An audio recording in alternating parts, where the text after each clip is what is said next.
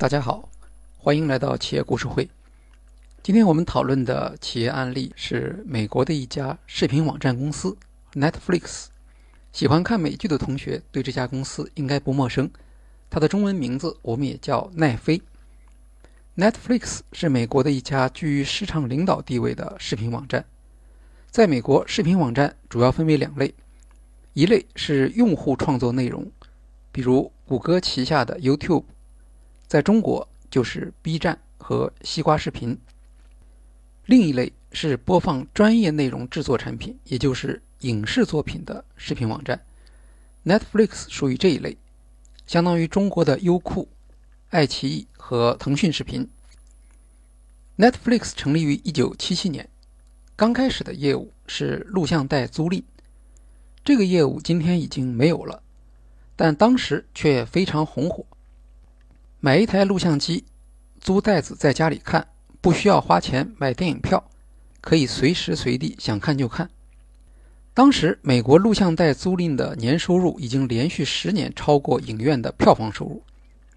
市场霸主是一家叫做百视达的公司，它凭借特许经营和领先一步的数据分析，让那些家门口的租碟店退出了市场。Netflix 在店面经营上无法对抗百视达。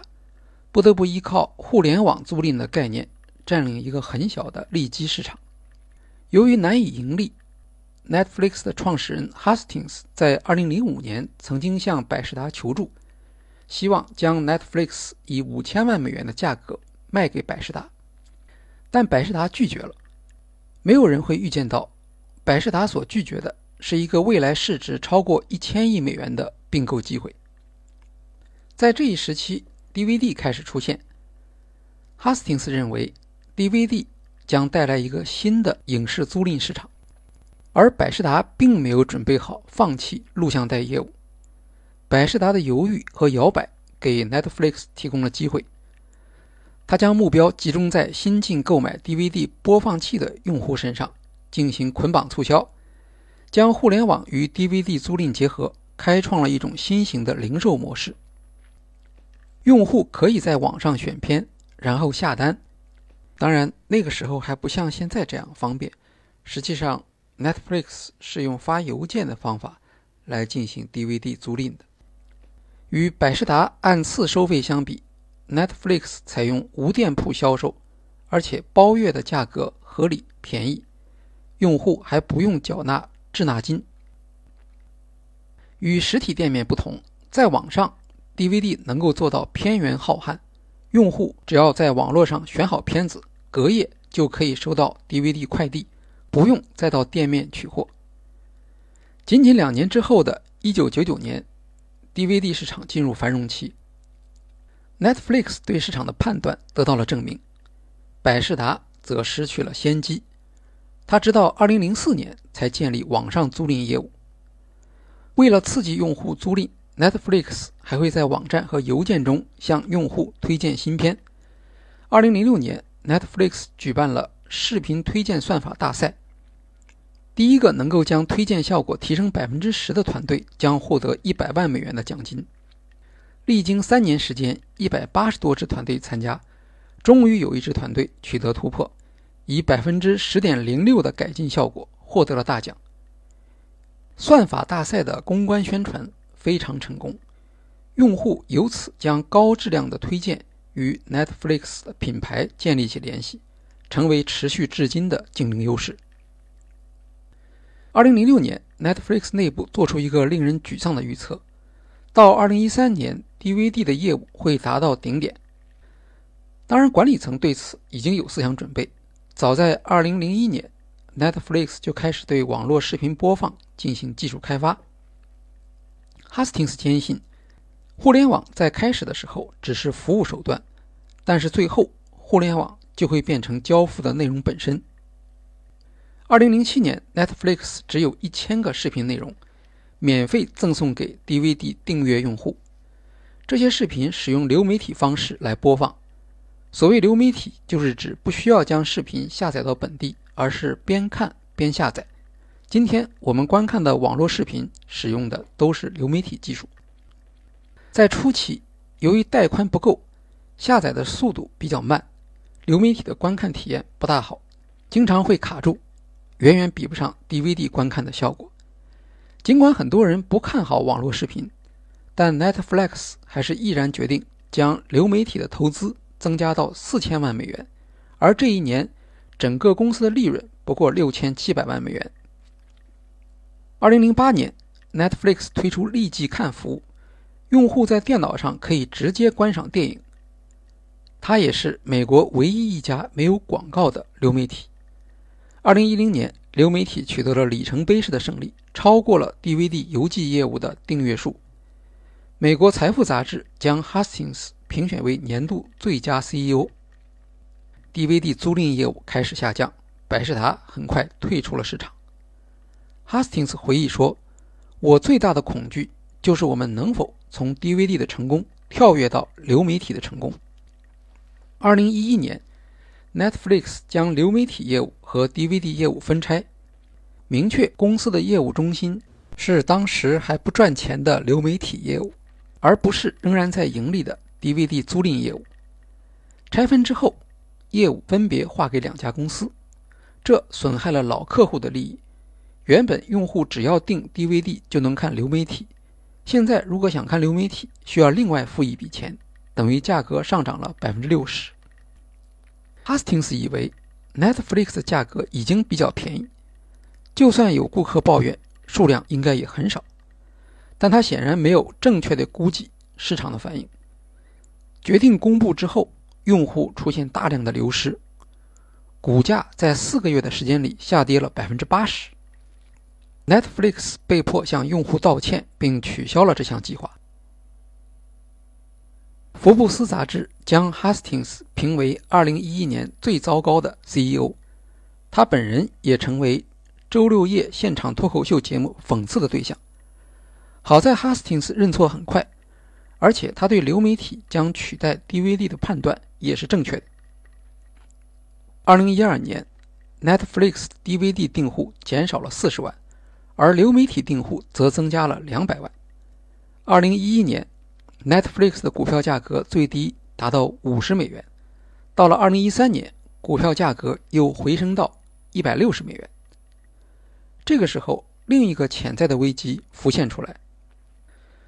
二零零八年，Netflix 和影视公司 Starz 达成为期四年的协议，Starz 提供两千五百部影片，Netflix 支付三千万美元。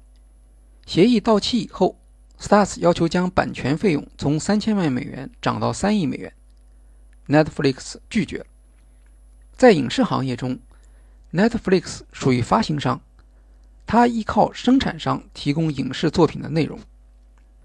Netflix 和影视制作商之间是上下游的关系，他们之间为了争夺主导权或有利的利润分配而出现矛盾是很正常的。考虑到自己的用户基数已经很大。在内容上受制于人，可能导致经营上的高风险。二零一三年，Netflix 开始涉足影视制作。用战略管理的术语来说，Netflix 实行了后向整合或后向一体化，进入了上游的内容制作。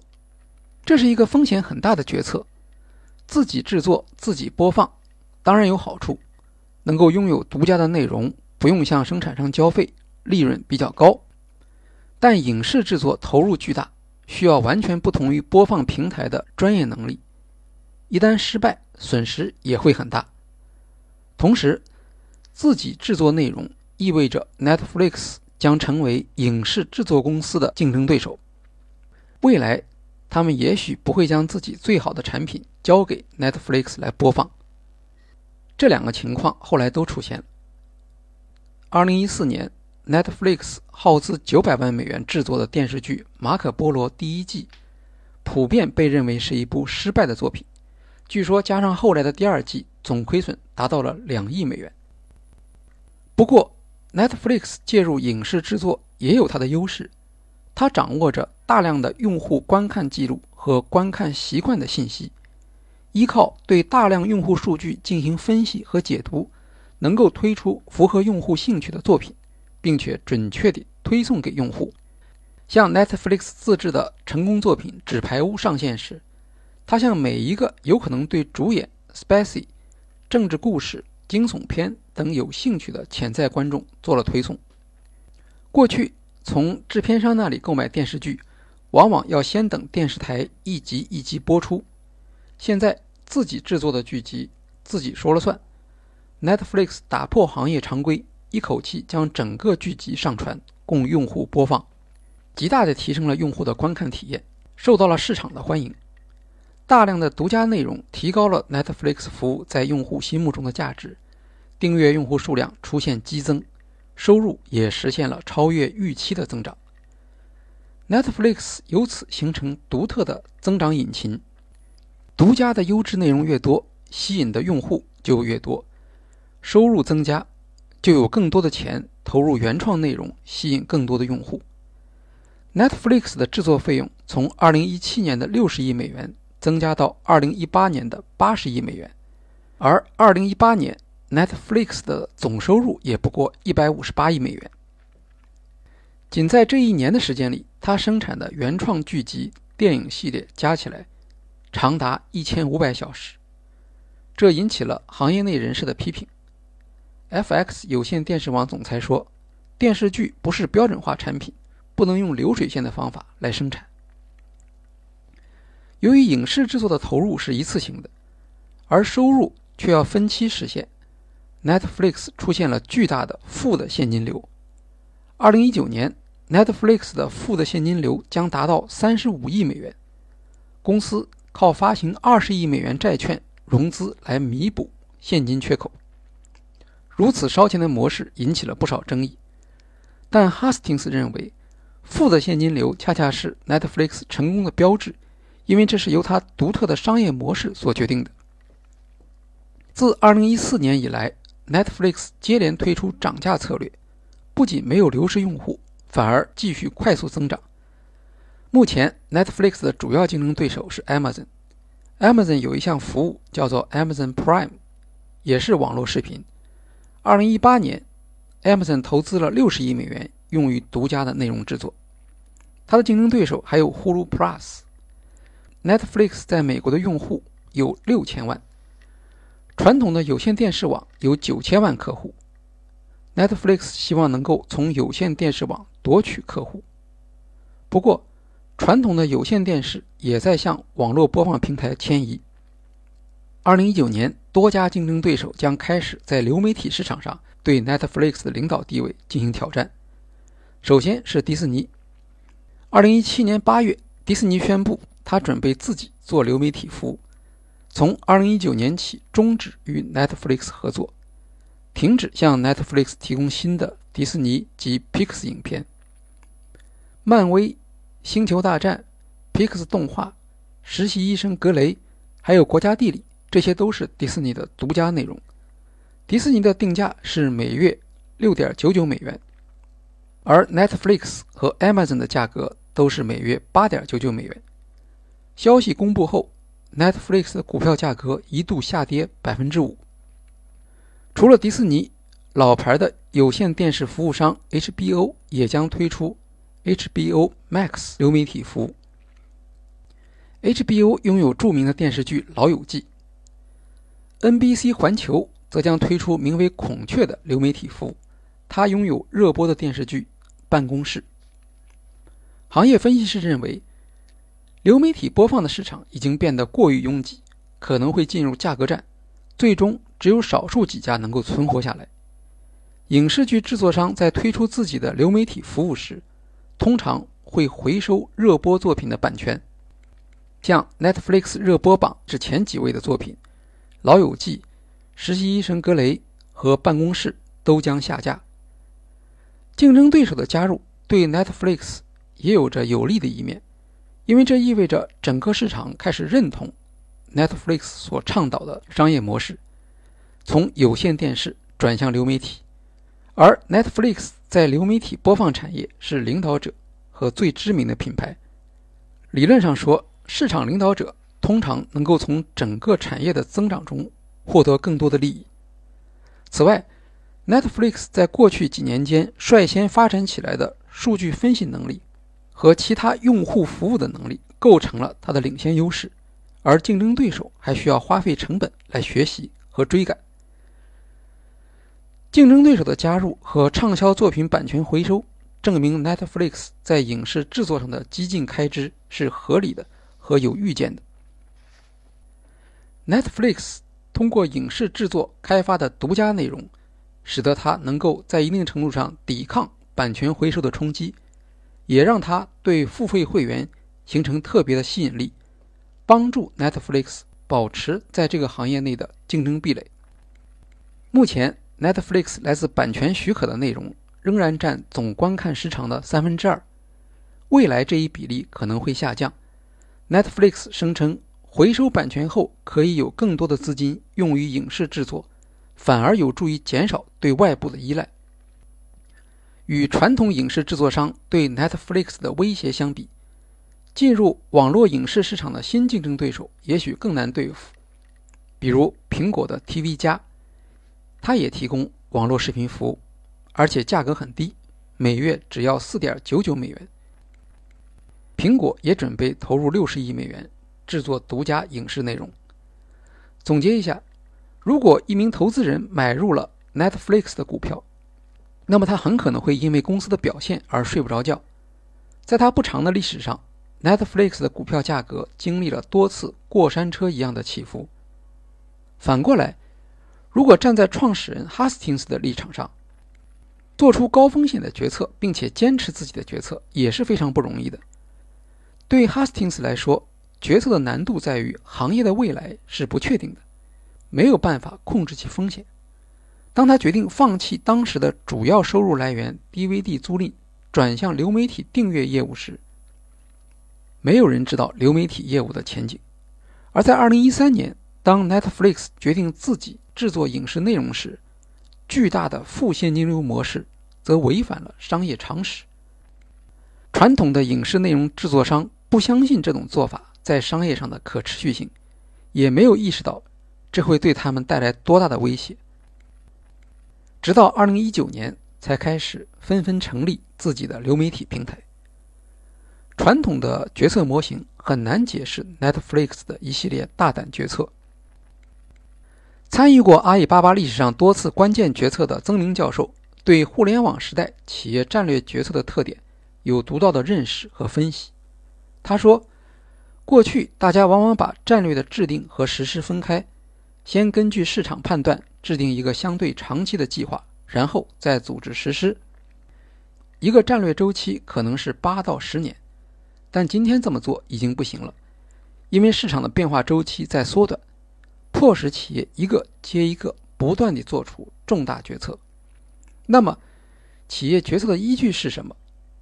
曾明教授强调使命和愿景的重要性。阿里巴巴内部曾经为了要不要投资云计算而争论，当时的技术人员分成两派，相互间无法说服，因为谁也没有本领来预测未来。马云最后决定继续投资云计算。它的主要依据不是技术和市场，而是阿里巴巴的使命，也就是让天下没有难做的生意。云计算将给所有在阿里平台上经营的企业带来价值。其实 Netflix 也是一样，DVD 租赁业务也许很赚钱，但只有流媒体才能满足用户随时点播节目、想看就看的终极需要。Hastings 说。所有电视都会在二十年内转移到互联网上，传统的电视网络会和固定电话一样逐渐消亡。要实现这一愿景，就必须加大对内容制作的投入，哪怕这样做会引发股票价格的震荡。曾明教授认为，对未来的判断总会有不确定性，当最后做决定的时候，有一步叫做基于信念的那一次跳跃。最终的决定必然是基于信念，也就是马云所说的“因为相信，所以看见”。这里所说的信念，并不是幻想，它来自企业的使命和愿景，能够得到整个组织的认同。好，今天的企业故事会就介绍到这里，谢谢大家。